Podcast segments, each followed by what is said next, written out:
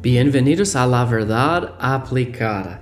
La Biblia dice Santiago 1:22, pero sed hacedores de la palabra y no tan solamente oidores. Nuestro deseo es que usted aplique la palabra de Dios en su vida.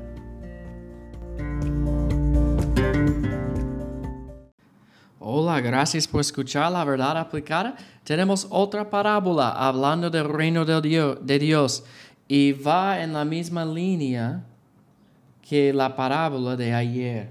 Entonces, hay mucha confusión hoy, hoy en día. Hay muchas personas tienen el nombre cristiano que no son cristianos. No importa lo que dice el mundo. Lo que es importante es lo que dice el Señor. Entonces la Biblia dice aquí, versículo 31 de Mateo 3, otra parábola les refirió diciendo, el reino de los cielos es semejante al grano de mostaza que un hombre tomó y sembró en su campo, el cual a la verdad es la más pequeña de todas las semillas, pero cuando ha crecido es la mayor de las hortalizas y se hace árbol, de tal manera que vienen las aves del cielo y hacen nidos en sus ramas. Entonces, la semilla de esta, ah, como el grano de mostaza, es una semilla bien pequeña. En la época de la Biblia fue la semilla más pequeña que ellos sabían. Hoy en día hemos encontrado otros, pero en la época de la Biblia esta fue la más pequeña que ellos ah, sabían y, habían visto. Entonces, bien pequeña, bien, bien, bien, pequeña, como un punto en, eh, una oración. Y cuando crece, parece como una mata, un árbol allá. Entonces, creciendo de una semilla como un punto pequeño, pequeño, para un árbol, una mata, una planta grande y alta. Es un cambio. Entonces, ¿qué quiere decir Jesús en esta parábola? Bueno, el labrador sembró este, este grano de mostaza y creció y creció y creció de algo bien pequeño ah, para algo grande, hasta el punto que las aves hacían sus nidos allá en las ramas. Y él dice que este es el reino de los cielos.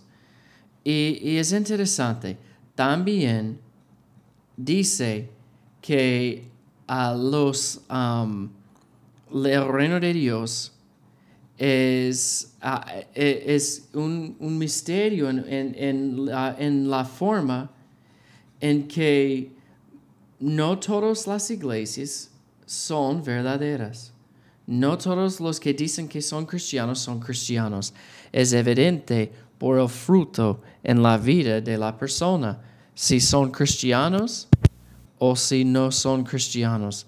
Entonces, el reino del cielo crece y crece y crece y todo el mundo piensa, oh, sí, los, este grupo, sí, son cristianos. Los mormones, sí, son creyentes. Los testigos de Jehová, sí, son creyentes. Pero la doctrina de estas iglesias negan Cristo como Salvador ellos tienen otros requisitos más la fe en Cristo. Y esta es la falsa doctrina. Entonces, el cristianismo en los ojos del mundo es grandísimo. Es una gran parte del mundo. Pero en verdad, en realidad, los que son creyentes verdaderas son pocos. Recuerden la enseñanza que la puerta estrecha. Por esta puerta van pocos, pero el camino ancho van muchos, y esta termina en el infierno. Pero la puerta estrecha termina en la vida eterna. Entonces, no todos los que dicen que son creyentes son. La evidencia es el fruto en su vida.